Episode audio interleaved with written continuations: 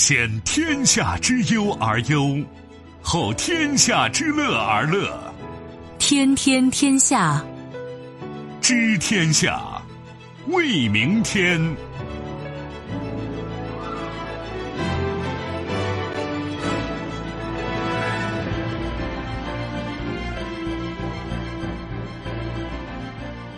听众朋友，大家好，您正在关注收听的是《天天天下》节目，我是夏萌，有请本节目评论员重阳。重阳你好，各位好。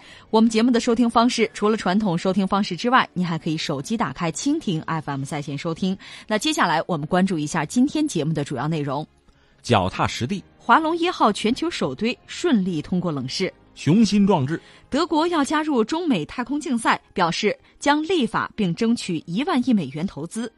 下定决心，印度尼西亚总统决定迁都，迫在眉睫。全球汽车产业面临百年变革，负债增速远超盈利。在稍后的节目当中，将会为您进行逐一点评。天天天下，今天的上榜新闻，我们首先来关注的是华龙一号。四月二十八日两点三十六分，华龙一号全球首堆福清核电五号机组一回路水压试验一次成功。从早上十点到凌晨两点，经过十六小时的逐级升压，五号机组主系统压力抵达二十二点三兆帕，稳压十分钟。华龙一号全球首堆顶住高压，顺利通过检验机组性能的一次大考。冷态功能试验是核电厂大型综合专项调试试验，主要目的是验证一回路系统和设备及其辅助管道在高压下的各种性能，并在各个压力平台下进行主系统和辅助系统的相关试验，是对整个反应堆性能的第一次全面考验。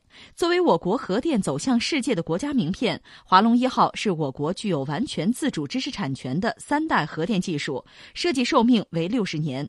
堆芯采用十八个月换料，电厂可利用率高达百分之九十以上，创新性采用动能和非动能相结合的安全系统、双层安全壳等技术，在安全性上完全满足国际最高安全标准要求，实现了先进性和成熟性的统一、安全性和经济性的平衡、能动和非能动的结合，是当前核电市场上接受度最高的三代核电机型之一。这就说到华龙一号现在是一个非常重要的技术上的节点了啊！那当然，目前现在这个状况，核燃料还没有添加，它是一步一步走啊。但是在添加之前，现在所谓这个算冷测吧，应该讲是比较顺利的。但这就是很重要的一件事情。这事儿完了之后，下面一步一步继续推，那最终的结果呢？那肯定就是那就发电了啊！希望它能很好的运行，很顺利的实现设计指标。嗯，华龙一号确实是我们很值得骄傲的一个事情，就像是我们一张名片一样。那我们的核电技术这种自主的、纯粹自己的知识产权的，又是三代的核电，那就首推华龙一号了。呃，如果说我们现在在研的更先进的，坦率讲还有很多。我记得以前节目我们聊过，但我们讲这个技术是非常成熟的，就是落地了。要发电了，我们要享受它给我们带来的就经济社会发展，它带来效益、带来推进，是这个。而且呢，你要出口的话，所谓我们中国自主研发，意味着我们就就可以出口，完全可以出。因为巴基斯坦可以用啊，或者说阿根廷可以用啊，或者英国将来可以用啊。如果说不是自主的话，好比你用了人家，比如用了美国的或者日本的什么技术，如果你出口的话，那人家很有理由给你哎。那这事儿你得跟我说呀，嗯，我同意了，你再卖。对，我不同意，那你就卖不成。那你同不同意？那就看我心情了，就看我的利益了，这就不叫自主了。自主就是说我可以想怎样就怎样，自己做主，就别人掐不了我的脖子。嗯，呃，那华龙一号呢？实际上，如果从技术路线上讲，这有点乱啊。如果咱们要是有这个纸笔画的讲，可能比较清楚。它主要是两家，就是我们国家最主要的两家核电企业，一个是中核，一个是中广核。嗯，他们各自有自己研发的就比较看家的项目吧。中核的那个项目叫做 ACP 一千。中广核的呢叫做 ACPR 一千加，这两种技术又把它融合起来，形成我们自己的自主研发三代核电技术，就是华龙一号。呃，如果说起来，这话就非常远了。得从一九九九年、九七年那个时候开始，大家知道我们中国自己搞的最早的我们的那个民用核电项目就是秦山呗，秦山核电站。但是那个大概是三十万千瓦，那当然你说很成功，成功没问题。但是三十万千瓦和百万级来讲。那差距是比较大的，当然，你说饭得一口一口吃，对吧？我们把三十万千瓦的核电，就是这个秦山一号工程搞出来之后，从科研人员角度就得考虑，咱什么时候搞个百万级的，是不？这是三十万级别，我们搞个百万级别的，那达到世界一流水平，那是每一个中国的科研人员的梦想。就开始琢磨这个事儿，就等于说上个世纪九十年代就开始考虑这个东西。嗯，实际上这就是华龙一号的雏形。就是从中核来讲，他们要搞自主的，就自主研发的百万级的，就搞这个核电三代核电。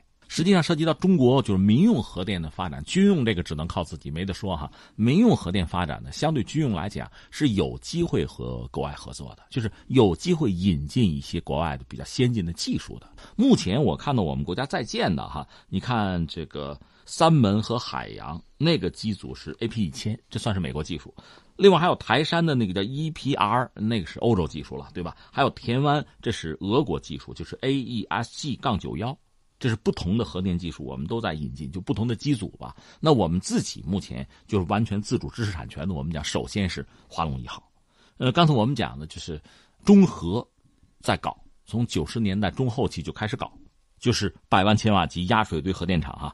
当时那个概念设计叫 CNP 一千，呃，而且在。二零一零年以前，差不多就确定了一系列的这个技术指标吧，包括你说那个幺七七堆芯啊，呃，单堆布置啊，双层的安全壳啊，等等等等，就是这个东西。后来型号名字叫做 CP 一千。就是华龙一号采用的最核心的技术，基本上就是这些东西。刚才我们讲了，这是中核啊。另外还有一个技术路径来自中广核，中广核走的是另一个路数，它是和法国合作，从法国引进的也是也是百万千瓦级的这个堆型，叫做 M 三幺零。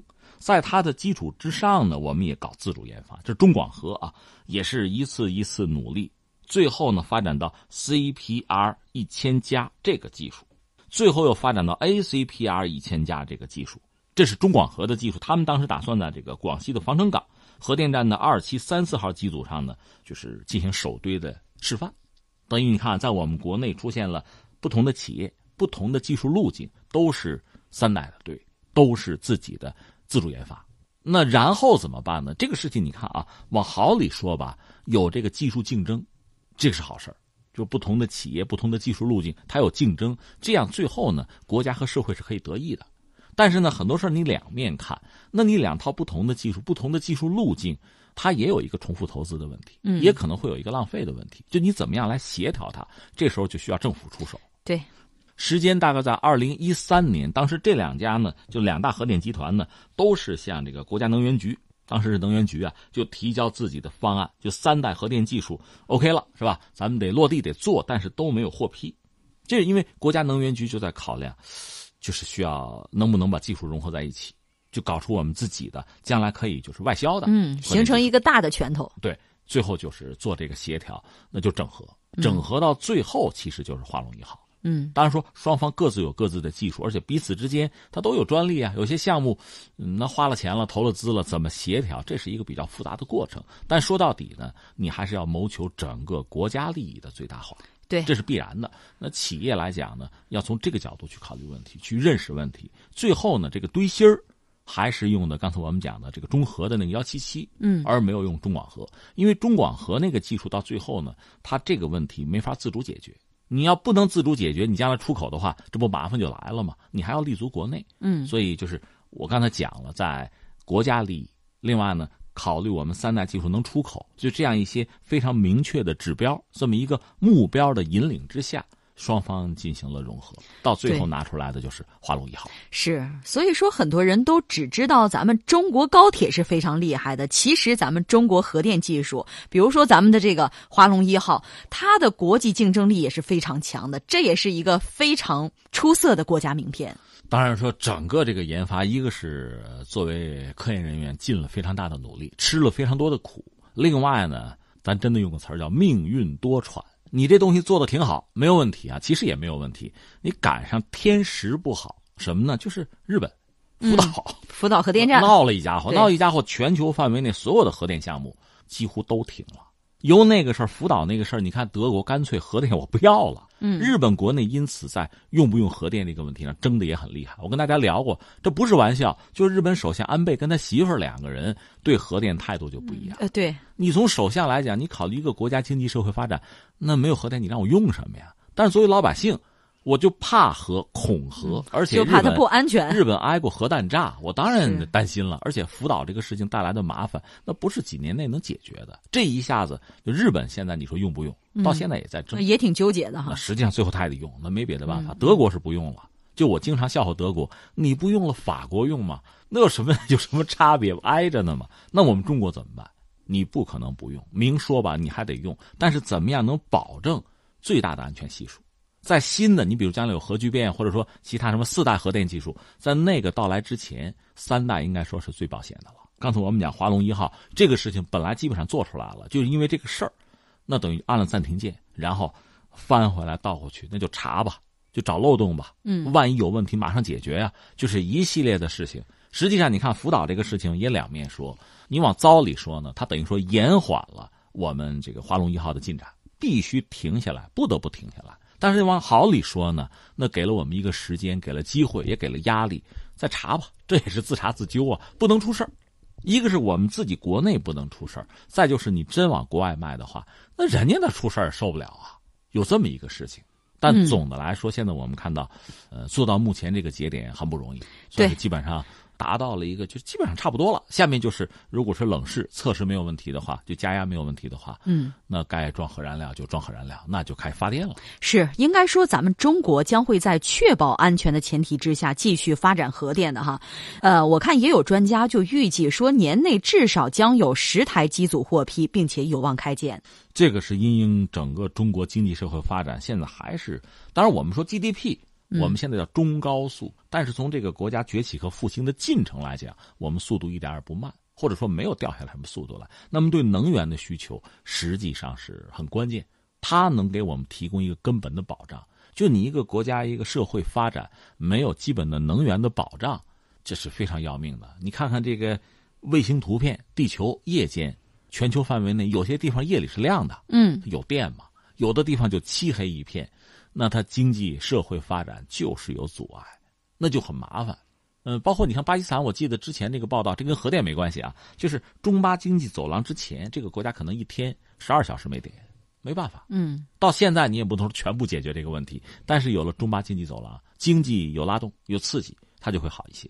另外，巴基斯坦用中国核电也算是比较早的，甚至比我们国内就整个这个开工完工应该说还要早。对我们充分的信任，这就更需要我们把我们这个事儿得得做好，得做的没有任何的问题。另外值得一说的是，通过华龙一号，实际上它整合了中核和中广核在研发领域的这个技术力量和这个技术路径吧，它可能会带来一个更大的潜移默化的变化，就是我们国内的核电企业竞争格局的变化。以前主要就是中核和中广核在 PK。嗯，现在因为华龙一号，这是双方一块生的孩子吧，联手了吧？那在这个问题上，那就没法争了，那就一块儿推吧，是这样一个状况。另外呢，我们国内还有其他的企业，比如说这个国核技，国家的国，核电的核，技术的技，国核技当时是主要是引进美国的那个 AP 一千，要吃透它的技术吧，那个东西搞进来。当然你说已经搞进来了，现在技术也吃透了，但是呢？国核技现在直接面对的是华龙一千，面对的是两个巨无霸，就是中核和中广核，而且国核技，呃，一度是没有这个核电运营牌照的，嗯，那怎么办？就这个格局就开始发生了变化。有人讲，是不是这个国核技和中电投会合作，通过这个方式呢，有了牌照，完成对华龙一号的逆袭？而另一方面，华龙一号也很可能主要是用于出口。这个我倒觉得可能还和它的性能有直接的关系，和我们整个国家的核电战略，包括国内的核电竞争的格局是有关系的。咱们也只能走着看了。对，我记着咱们前两天节目当中曾经提到过哈，说这个日本媒体啊，就说咱们中国核电装机容量，当然这包含停用机组，首次是超过日本的，上升到了第三位，仅次于美国和法国。那可是我看到有网友也是提出了关于成本的问题哈，就说发展核电应该全面。考核这个建设呀、运行啊，还有拆除的整个的成本，是不是很划算呢？不能只是为了发展核技术而搞核电站吧？我觉得两面说吧，一方面恐怕你还真得为了这个技术而搞。嗯，这类的技术，国际合作买是可以的，但是它肯定是有限度的。就举一个例子，就好比说，我这个轮胎我买的是你的，那将来我出口整车的时候，那因为轮胎的事儿，你还拿我一把，我还得看你的脸色，所以你还得搞自主，必须得有自己的技术。你搞自主技术就得投钱，这很简单。嗯，当然你搞成了之后，如果别人买你的，甚至我卖你轮胎啊，这就是另一说了。总之，我倒觉得不是简单的自己和自己比，不是简单的自己纵向比，而还要横向比，而且要考虑考虑未来，考虑这个市场的变化和我们的合作伙伴啊、竞争对手的变化，它是一个比较复杂的一个比量，你不是简单拿出一个指标来。所以我说了，有的时候为了这个技术，你有，你花钱也得花。你像转基因技术也是这个样子，现在很多人对转基因技术有抵触，这个我们不争论。但是我要说，这个技术你不研发是不行的。你不研发，将来和人家，你不要说话语权，你对话都听不懂哎。那人家卖你的是什么？你知道啊？所以你必须得研发。那你研发之后，你还得考虑从某种程度是不是要商用，想办法把这个成本就投入，你得赚回来啊，要不然不是干赔嘛，干投入嘛。就这是一个比较复杂的系统，不是简单的花钱啊，多花钱啊，呃，赔不赔啊，或者值不值得，不是简单的这么看。说到底，很多事儿吧，你可能只是算经济账，有的事儿你还得算政治账。有的是你算眼前的账，有的你把长远的账也得算上。我倒同意那些朋友的说法，不只是说发电，你还得考虑将来，比如六十年嘛，这电站用完了之后，你得拆了它呀。那里边那些就是有放射性的东西怎么解决？这肯定要算进去。那这是刚才我们说，有时候你不能算那个成本，甚至不能首先算成本，你必须把技术拿到手。那另一方面呢，我倒觉得我们还很乐观，因为中国毕竟很大。相形之下，中国的制造业，哪怕是高端制造业，呃，从这个成本上吧，总的来说和全球一些发达国家比起来，我们还是占便宜、有优势的。另外呢，我们需求量是比较大的，量大呢，摊平这个成本相对来说就就更合算吧。再就是出口，你这东西做出来，技术上、安全性上、经济性上都有竞争力，你出口，通过出口的方式呢，也可以捞回一部分来。这个我倒觉得我们比某些国家。还是要有优势。你比如美国，它其实没有太大的优势，它人工成本就高嘛。所有涉及到制造业这个领域的东西，哪怕是高端的，哪怕是核电，它都是亏的。嗯，没法儿它的能力在哪儿呢？就是服务业啊、金融啊那套东西，这个促使它的产业空心化。咱不操心他，从咱们来讲呢，我觉得这方面比他可能还是好一些。这就像我经常讲的那个笑话，就是这两个人散步。啊，这遇到狗熊了，遇到狗熊这系鞋带那就说你跑不过狗熊，嗯，我跑过你就行了，对对吧？其实就是这么回事儿，嗯。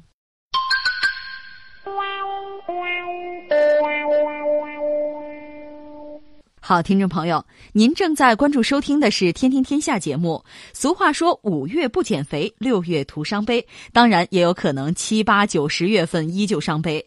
马上就要到了露肉的季节了，可是这肚子上的游泳圈一层又一层，关键还抵不住美食的诱惑。对珍珠奶茶和火锅又不能说拜拜，并且呢，都说减肥晚上那一顿啊是至关重要的。不吃又顶不住。再说了，经常不吃晚饭，对胃的健康也会造成一定影响。所以说，晚上还是要吃一点东西的。那现在呢，就给大家推荐一款既省时又省力的美食，那就是我们的瑞典 ICA 百分之四十五水果坚果燕麦片。它吃起来特别的方便，只需要几步就可以完成，并且早上来不及做早饭，就可以来点含有水果坚果的燕麦片，健康又营养，还省时间。另外呢，还有多种口味任您选择。早上没有时间做早饭，可以吃些它，让您的六月不再悲伤。我们如意购商城里面，瑞典 ICA 百分之四十五水果坚果燕麦片只要五十五块八，让您吃得更健康。那现在呢，大家就可以搜索微信公众号“河北综合广播”，关注之后点击菜单左下角的如意购商城进行购买，或者呢，您可以进入河北综合广播公众号，发送“优惠”两个字，就会弹出今日主播推荐，就可以购买了。听听天下节目继续，接下来我们再将目光转向德国。眼看中美等国在太空探索领域竞争激烈，身为欧洲经济火车头的德国坐不住了。德国政府计划先通过立法的方式，争取在本世纪四十年代前，往德国航天产业投入一万亿美元，以此进入全球航天第一梯队。作为德国联邦议会议员，亚尔佐姆贝克将通过咨询业内人士、联络游说集团等方式投入到立法过程当中。他表示，要鼓励资本流入航天产业，从而才有可能让德国航天在全球发展领域发挥更大的作用。鉴于细节内容，该法案将进一步推行企业在金融和法律领域的责任制度，减少交易成本，为德国航天产业设立规范，为未来的航天项目提供投资。奖励措施等等。德国目前是全球第四大经济体，同时也被誉为欧洲经济火车头。然而，在航天领域的投资，德国名不副实。数据显示，德国2018年投入到本国航天领域的预算仅约11.3亿美元，排名全球第七，落后于印度，是邻国法国的一半，约为美国的百分之三。目前的德国航天行业环境已经失去对德国企业的粘性。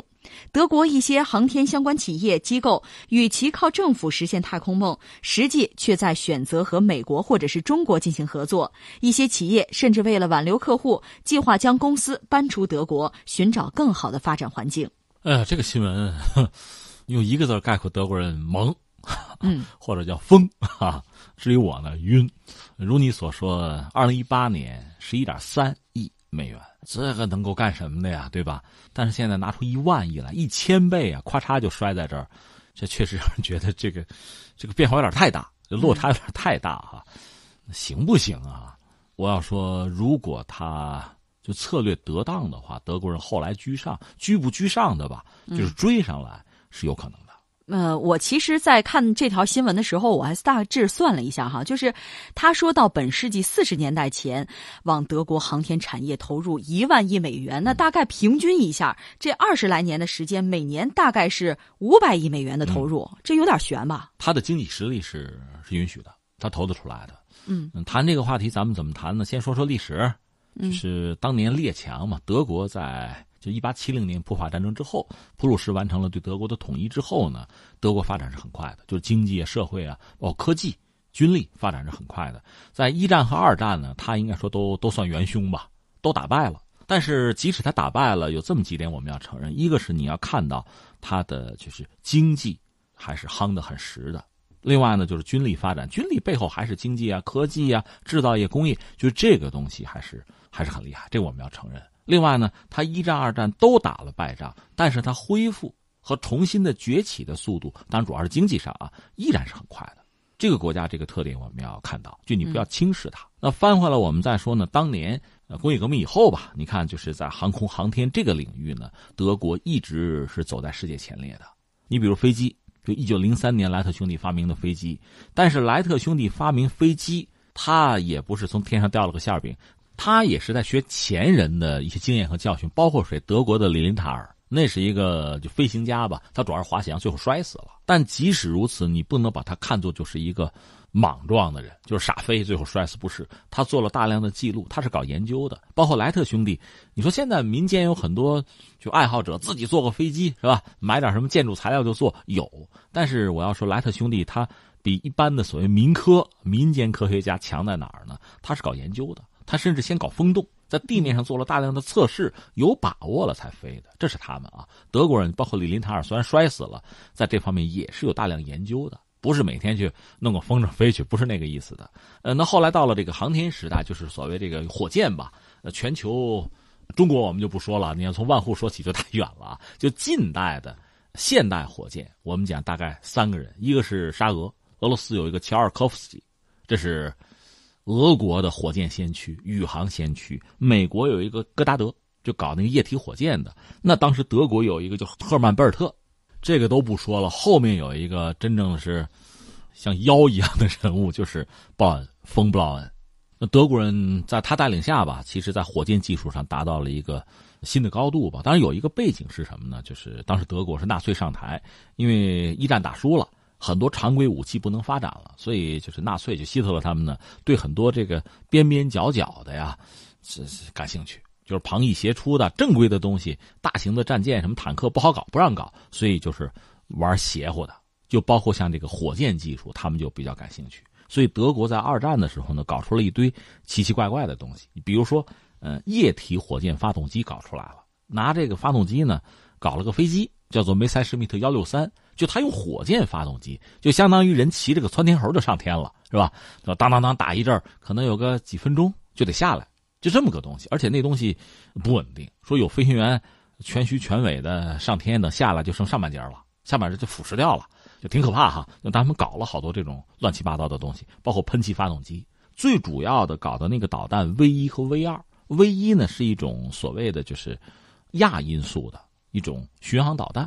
当然，那个东西就像一个小飞机一样，而且这个飞行弹道是固定的。后来英国人拦截呢，在这个英吉利海峡拦截它呢，就自己的飞机啊和它并驾齐驱，然后拿自己这个翅膀去挑动对方那个 V 一导弹的那个翅膀，给它挑翻个，肚皮朝天就摔下去了。这是 V 一，V 二呢就是弹道导弹的始祖吧？那个东西对英国曾经造成过一定的威胁，就打伦敦啊打过。后来战争失败，德国大量的资料就主要被。呃，美国和苏联就抢了，包括人，这个布劳恩也到了美国。那么，美国的太空科技的发展和这个人也有着千丝万缕的关系吧？这就不多说了。那么，德国在二战结束以后就很有意思。一个是作为一个战败国吧，它是不应该再发展这种高科技武器的，比如说飞机，你不要搞了，不让你搞。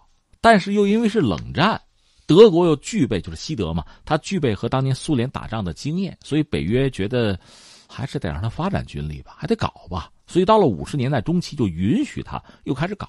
但德国人呢，也算是洗心革面，就是认清军国主义本质吧，放弃了法西斯那套。所以德国，你看一直到现在，在军力上它强不强呢？应该说还强，科技能力还是有的。但主要是卖东西、卖军火挣这个钱，它自身军力发展呢要求不那么严，装备的就不那么多。那在火箭技术、在航空技术上呢，就出现一个挺独特的和日本类似的局面，就是你说它造出什么好飞机来没有？没有，但是里边有一些东西还是很重要，包括我们那个 C 九幺九、C 九幺九那个起落架是利伯海尔的，利伯海尔是德国企业，用它的，它在一些子系统、在一些就是分支的项目上搞的还是可以，但是呢。你说大飞机，它基本上不搞了，那这个加入空客嘛，是这样。另外，这个航天呀、导弹呢，有没有呢？你不能说它没有这方面的研发，有些大学也有这方面的项目。甚至我记得当年我们那个 FBC 一就飞豹歼击轰炸机总师，当时叫陈一坚，他曾经去德国访问，就看到德国人很早就开始搞计算机辅助设计，那套东西对我们设计那个飞豹影响也很大。就德国技术很先进，但是他没有完成什么整机，也更谈不上拿这玩意儿赚钱。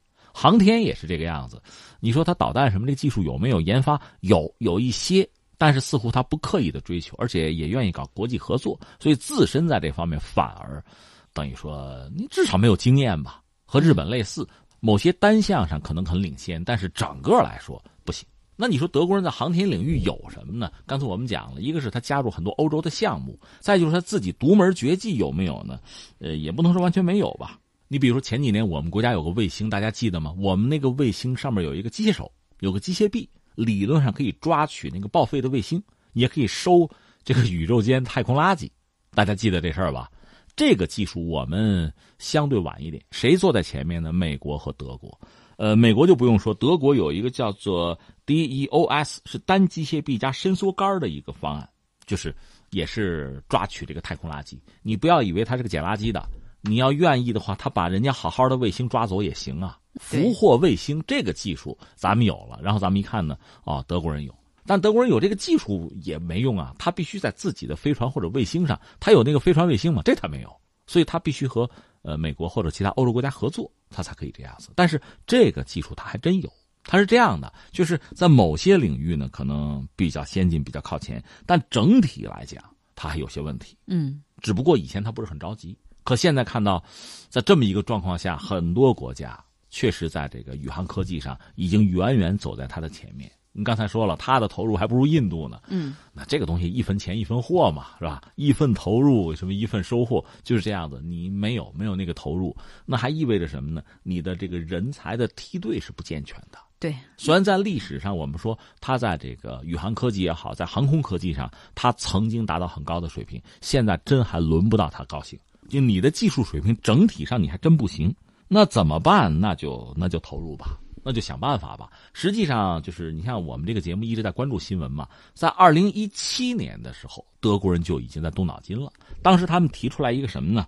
就是要搞自己的航天科技，他们搞了一个德国的航空航天二零三零战略，简称叫 DLR 二零三零。这个战略是在二零一七年就发布了，里边就谈到对航天，那就得投入了，增加投入，要达到相当的水平，就有这个考虑。你再想想，它也有这个德国这个工业的那个四点零，大家还记得吧？嗯，也是在升级，它的制造业也是要智能化。你再考虑默克尔，他到中国访问之后跑回去，周末加班。要补一补人工智能啊，补补这方面的课，而且要搞一个领导小组，要推动这方面的发展。我觉得我落后了，我要追上来，嗯，就是这个意思。对，但是我看德国说他们要加入中美的太空竞赛，我觉得是不是也有点言过其实了？因为我们毕竟没有搞这个太空竞赛嘛，我觉得我们只是在做自己的事情啊。唉，所以有的时候你就看这叫什么呀？只缘身在此山中吧。嗯，就是我们在踏踏实实的走我们自己的路。我们对太空，我们强调和平发展、和平的利用宇宙我们，和平探索。但是很多人不这么看。就是我讲，比如说“一带一路”，在我们看来，它是一个倡议。什么叫倡议呢？我有一个好想法，各位，你们愿不愿意？愿咱们一块儿啊，走不走？是吧？共赢啊！那你不愿意，不愿意拉倒吧，对吧？这个你也许过两天你就愿意了，愿意再来，是吧？嗯，咱们就是买卖不成仁义在，走自己的路，让别人说吧。但是在某些人看来，你那就是战略，你那就有你自己，就是埋藏着你自己甚至不可告人的目的。他很多人就这么看，但我们也不因为别人这么说这么看，我们就不干了。该怎么着怎么着吧。就你说中美之间有没有太空竞赛？我认为也谈不上，我们没有主观的动机。那你看，我们在太空，包括在你说军费投入，我们和美国不是一个数量级，但是我们该做得做呀，不能因为怕你念叨我就不做呀。可是，在有些人看来，可能这个所谓的太空竞赛它就是存在的。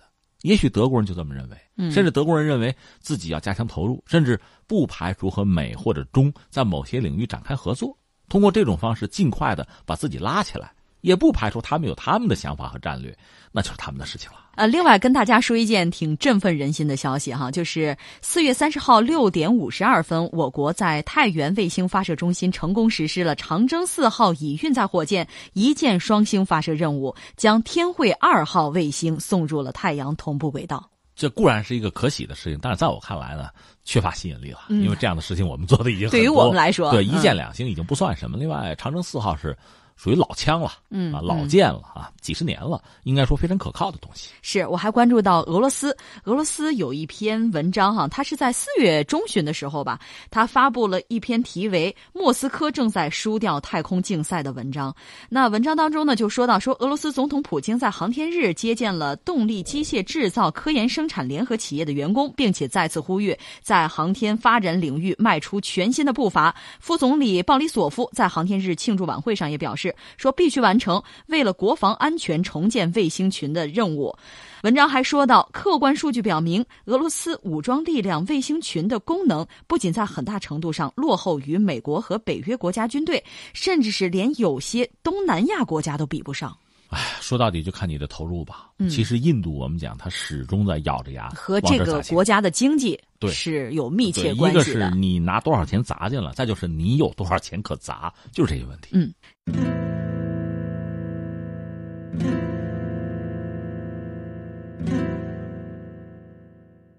听听天下，接下来我们要关注的是印尼迁都。印度尼西亚规划部长在四月二十九号的内阁会议后宣布，总统佐科维多多已决定迁都。他介绍，佐科打算将首都从拥挤的爪哇岛上迁出，但政府还没有选定新首都地点。迁都的具体原因尚不得而知。这名部长并没有透露印尼是否将新建一座城市作为首都，还是要迁至其他既有城市。但他援引巴西、马来西亚和哈萨克斯坦等国迁都的先例说，将首都从从爪哇北部沿海城市雅加达迁走，可能需要长达十年的时间。事实上，半个多世纪以来，印尼国内对迁都的讨论由来已久。中加里曼丹的首府帕朗卡拉亚，西爪哇省的荣果尔曾被提议为备选新址。印尼拥有2.62亿人口，是世界第四人口大国，也是东盟最大经济体。首都雅加达人口已突破一千万。作为印尼的政治、经济与文化中心，雅加达的人口密度之高，使得这个地方交通拥堵、环境污染、资源不足以及贫困等问题不断恶化。四月十七号，印尼刚刚举行新一轮大选，佐科已宣布获得胜利，但这次大选遭遇舞弊和两百七十二名工作人员过劳死的争议。正式选举结果定于五月二十二号发布，胜选者定于十月份宣誓就职，任期二零二四年结束。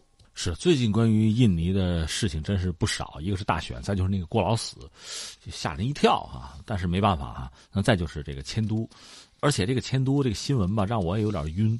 你没选好地儿呢是吗？嗯，这就搬家，这有点一头雾水，对，有点让人晕。也许是早就想好了，只不过没有公布，因为怕一旦公布，是不是又炒房地产的，是吧？这种这种状况也不是没有可能。但总的来说，你刚才讲了，就是他们迁都的想法早就有。因为印尼这个国家特点挺有意思，一个是人多，这我们都知道；另外呢，它就是所谓岛国嘛，它岛特别多，上万个岛。当然，我们说不是每个岛上都有人住啊，但是你找块合适的地儿哈，不是很容易。就在这个来回学摸的过程之中吧，雅加达人是越来越多。那本来地方就不大，而且这个地方也不是很理想，那边本身又热，它又低洼，是吧？嗯，一些自然灾害等等带来的麻烦非常多。非常多，早就想签，但是显然几个因素吧，一个是我就觉得有合适的地儿没有，嗯，这是一个；再就是搬家呀，那也是一大笔钱，而且时间会很长，这个决心不太好下。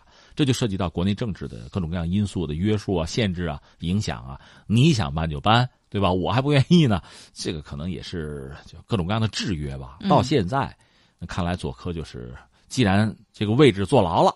这总统连任没有问题了，那下面这事儿我还真得得做了。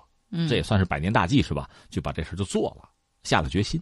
但这个决心其实不是很好下在哪儿了？迁都这个事情吧，我们就别扯中国了。你看，在中国历史上讲，涉及到迁都那非常多，迁都的考量和动机也非常多。所以我们中国我觉得没什么可比性，放在一边不论啊。那我们说其他国家迁都，刚才你也谈到了，就是人家印尼这回要搬家的话，也得看看别人。有些国家是很成功的，一般大家一般说成功，可能涉及三个国家吧：哈萨克斯坦、巴基斯坦、巴西，这被认为是比较成功的。你比如巴西，它现在首都是那个巴西利亚嘛，它是从原来从海边搬过来的。这样实际上最主要的是什么呢？一个是安全，你到内地呢，就省着在海边的港口容易被攻击。是吧？呃，那搬到里边，搬到这个国家的中间吧，等于说，便于对整个国家的控制，这是他。那么哈萨克斯坦呢，这个搬家搬的也是比较成功的。所谓成功，就是最后你看搬完了之后，经济社会发展了，是吧？那个百姓安居乐业了啊，而且国家就是中央政府对地方的管理控制能力增加了。巴基斯坦也是这个道理，那就是好的嘛。而你在边上海边上呢，确实又容易受到攻击。那这种搬，大家认为是比较成功的。嗯，那你说不成功的有没有？也有，或者说，我们不好意思说成不成功，反正搬的比较比较磨叽，就是搬到现在就是半搬不搬的韩国。韩国我们知道，它的首都原来叫汉城，嗯，后来就是所谓要去中国化吧，去汉化，因为有个汉字嘛，不叫汉城了，叫首尔。那你说名字改了，咱们就稳定下来好好过吧？不。我记得是二零零三年就想迁都，当然迁都这个理由从来是不缺乏的，对吧？人口太多呀，这个城市过于中心，中心化之后，因为韩国本身也不大，带来很多负面的影响，呃，对整个国家的经济、对民生可能都带来一些负面的影响，所以要迁都。往哪迁呢？那队叫世宗，因为在就是朝鲜半岛历史上有一个所谓世宗大王。这还是所谓鼎盛时期吧，这是个大人物啊，大英雄哈，世宗大王。你看韩国海军有军舰，也叫世宗大王，可见这人在历史上有一号哈。所以这个这个城市叫世宗，就搬。二零零三年就嚷嚷着搞，那你说做没做？基础设施做了，搬也搬了，但是就搬了个半拉半。他这个整个中央政府有一部分职能部门嘛搬过去了，但另一方面，我问你，国防部在哪儿呢？首尔，总统府首尔，青瓦台吗？这又没有搬，就等于活活的把这一套班子咔嚓分成两半了呗。而且首尔和这个世宗他也没挨着，你这从何 谈起啊？那可能还是因为其他的很复杂的，也许并不便于为人所知的理由，就是到现在这么一个状况。那你说还搬不搬？我哪知道啊？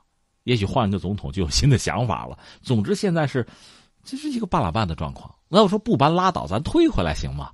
就是还是要这个中央的相关机关还是在一起的好吧？你这么分太远，总不合适吧？那你说它能带来更多的便利呢，还是相反呢？所以这个一般被认为不是一个很顺利、很成功的一个例子，或者说也许是在决策上出问题了，搬到一半可能从决策上改主意了，那再搬回去吧，可能还劳神费力又要花钱，那就先这样。也许是这个样子，当然我们也不好说他这个迁都迁了半拉半呢，对韩国的经济社会发展产生了多么负面的影响。比如说 GDP 掉了多少个点，好像也谈不上。但是这么个半拉半的状况，总让人觉得是不完整嘛。嗯，所以你看，现在又轮到了印尼，印尼怎么办？我们就拭目以待。当然，我要说呢，一个国家迁不迁都，这里边考虑的因素是特别多的。往往很多国家呢。它在高速发展的过程中，你比如有些国家，你比如英国，这估计迁伦敦不太可能了。它这个国家很稳定，这个稳定我加一个引号是什么意思呢？你说经济再有大的扩张，再有大的发展，不大现实，不大可能，只是在逐步萎缩之中。你比如美国经济，它也是相对稳定吧？你说再翻几个点啊，蹭蹭蹭再高速增长，不太现实。在这个状况下，它其实就传统的区划也好，首都也好，也就这样了。没有改变的必要，相反，恰恰这些国家经济社会发展有高速增长的可能性。在这个过程之中呢，就是传统在一个国内，它传统这个结构在发生变化，区域经济啊、政治的这个结构在逐渐的发生调整。在这个时候，另外呢，传统的首都，因为在这个城市化过程之中呢，就聚集大量的人口啊、资本啊、项目啊，就是最后导致压力过大。甚至能源、交通等等污染，这都变得很紧张。它确实就有迁都的必要了，嗯，就是这样子。那每个国家国情是不一样的，而且在经济社会发展之中又有不同的阶段性。你比如我想搬，现在我没钱，或者说我现在搬怕出现社会的动荡，那就别搬。那有的时候呢，正是因为有动荡，我搬吧，搬了之后能够平息这些问题，那就抓紧搬。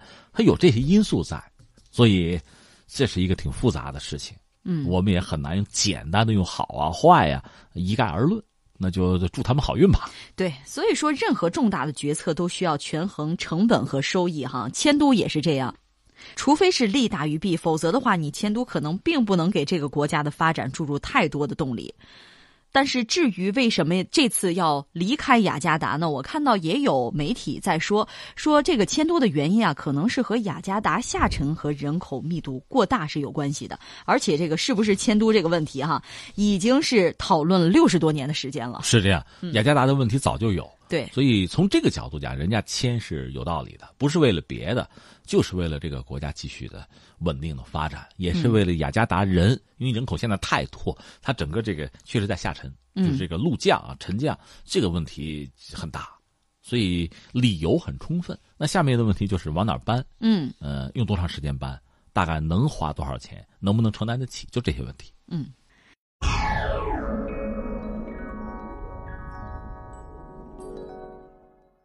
天听天下，接下来我们再来关注汽车业的发展。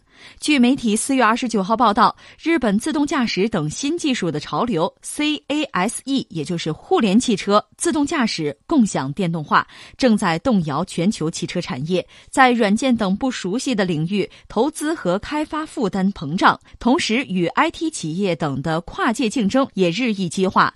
汽车产业已进入百年一遇的巨大变潮期，投资资金撤离，全球汽车股票。的总市值与二零一八年一月份的最近高点相比，减少约五十七万亿日元，约合人民币三点四万亿元。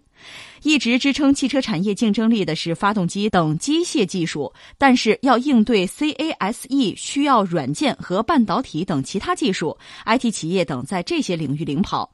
美国谷歌在约十年前启动开发自动驾驶汽车，谷歌手头的现金超过十二万亿日元，约约合人民币七千两百亿元，数额巨大，具备足以全面发展有潜力新技术的财力。此外，环保限制方面的逆风也很强烈。英国和法国计划到二零四零年禁止汽油车和柴油车的国内销售。投资资金正在避开经营环境恶化的汽车行业，主要汽车股票的走势与全球股市的联动性下降，股价明显下行。与二零一五年底相比，全球股市上涨百分之三十，但是汽车股却下跌百分之四。在同一时期。美国福特汽车、德国戴姆勒和日产汽车的股价下降二到三成，丰田和本田也下降一到两成。另外一方面，美国通用汽车和德国大众上涨近两成。数据显示，全球约八百六十家汽车相关企业发现有些负债持续增加，盈利能力却增长乏力。这说到全球的汽车业哈，我们蹭个热点吧。就这两天，应该是大家关注一下，在正定。石家庄会展中心第七届汽车文化节，这是我们河北广播电视台和一系列的合作单位吧，奉献给大家的。这正好是五一节的这个饕餮盛宴，就喜欢车的朋友可以去看一看。很多高档车吧，这里面既有传统名牌，也有这个新能源车。我看那个百度的无人车也推过去了，很值得一看哈。我也跟着去掺和了一下，去助阵了。就是老郑说车的主持人老郑，就是交通台，嗯，还有交通运输部。还有百度无人车两位专家，我们几个人凑在一起搞了一个小的对话和算论坛 是吧？谈了谈，对，目前一个是涉及到新能源车，一个就是说涉及到这个所谓智慧，把这个词放进去就意味着人工智能啊，无人汽车呀，在今天越来越大行其道。这个技术哈，在这个领域大家谈了谈各自的看法。正好借你这机会，可以扯一扯我的想法啊。一个是什么呢？我们看到现在全球范围内汽车市场在发生一个大的变局。这个变局说到底呢，一个是很多新概念、很多新车型会进来；再一个是传统的就是化石燃料车，这个市场似乎在萎缩。说到底就是不大卖得动，这个钱不太好挣了。甚至在这个股市上，你看到就是传统汽车行业、产业呀、厂家呀，似乎日子和以前比起来不是那么好过了。嗯，这是我们看到的一个状况。另一方面，你知道中国现在有多少车吗？前两年，我这已经不是最新的数据了，就是机动车在中国怎么也是三亿多辆，就是汽车呢是两亿多辆。我记得当年美国人自称是在轮子上的国家，在今天中国显然也已经是了。我和大家聊说，我不开车，你不开车，别人开呢。所以两亿多辆车就是汽车呀，这是我们中国现在这个状况。你合起来十几亿人，你算算的话，那六七个人一辆车是毫无疑问的。那么接下来中国的这个汽车市场，包括中国的汽车厂家该怎么走？我们大概能够判断，一个是中国现在在高速的增长，这意味着呢，很多新的技术会首先应用在中国的很多行业、很多产业上。那包括我们很多汽车厂家肯定会主动积极的要用这些新技术，比如说涉及到这个呃智慧车辆啊、人工智能啊，甚至它和智慧城市也会连在一起。再就是中国作为这么大的一个市场，显然也是兵家必争之地。那你看，我们去年迎来改革开放四十周年，那我们是用进一步的改革开放，用更宽广的胸怀来迎接来自这个世界的就各个领域的合作者。那意味着大量的这个汽车，就是各种品牌、各种档次、各种风格、各种技术的汽车。那进入我们中国市场比以前应该说更容易了，就是接受中国的消费者的挑选和使用，是这么一个过程。那在中国，在我们这个市场上，竞争显然会更加激烈。本土车和洋车、洋车之间，包括合资车辆，哈，就是这种竞争的格局会前所未有的出现，会更激烈。而在这个背景之下，你还要看到，一个是我们国家有国家的政策，不管是节能减排的、绿水青山的，还是关于汽车产业的，我们有我们的想法。另外，很多车企呢也希望能够弯道超车，还有大量所谓造车新势力，这是跨界互联网企业杀进来。在这样一个越来越充分、越来越复杂的竞争格局之下，我们再看，不管是全球的汽车产业在发生大的变动哈，另外我们自己国内的这个汽车的市场，包括我们的车企也在。有一系列的变化，甚至是脱胎换骨的。我觉得有三个关键词可以关注一下，一个是什么呢？就是技术，就是我们讲新能源车现在呢呈现了一个就是百花齐放、百舸争流的一个局面。你看，原来我们一说呢，就是所谓混合动力车，嗯，就是油气的混合动力车，还有纯电动车，一般大家在争他们俩谁好谁坏。但是现在呢，不光是他们两家，又出现新的东西，比如说这个插电、插电混动车，还有这个增程的混动车。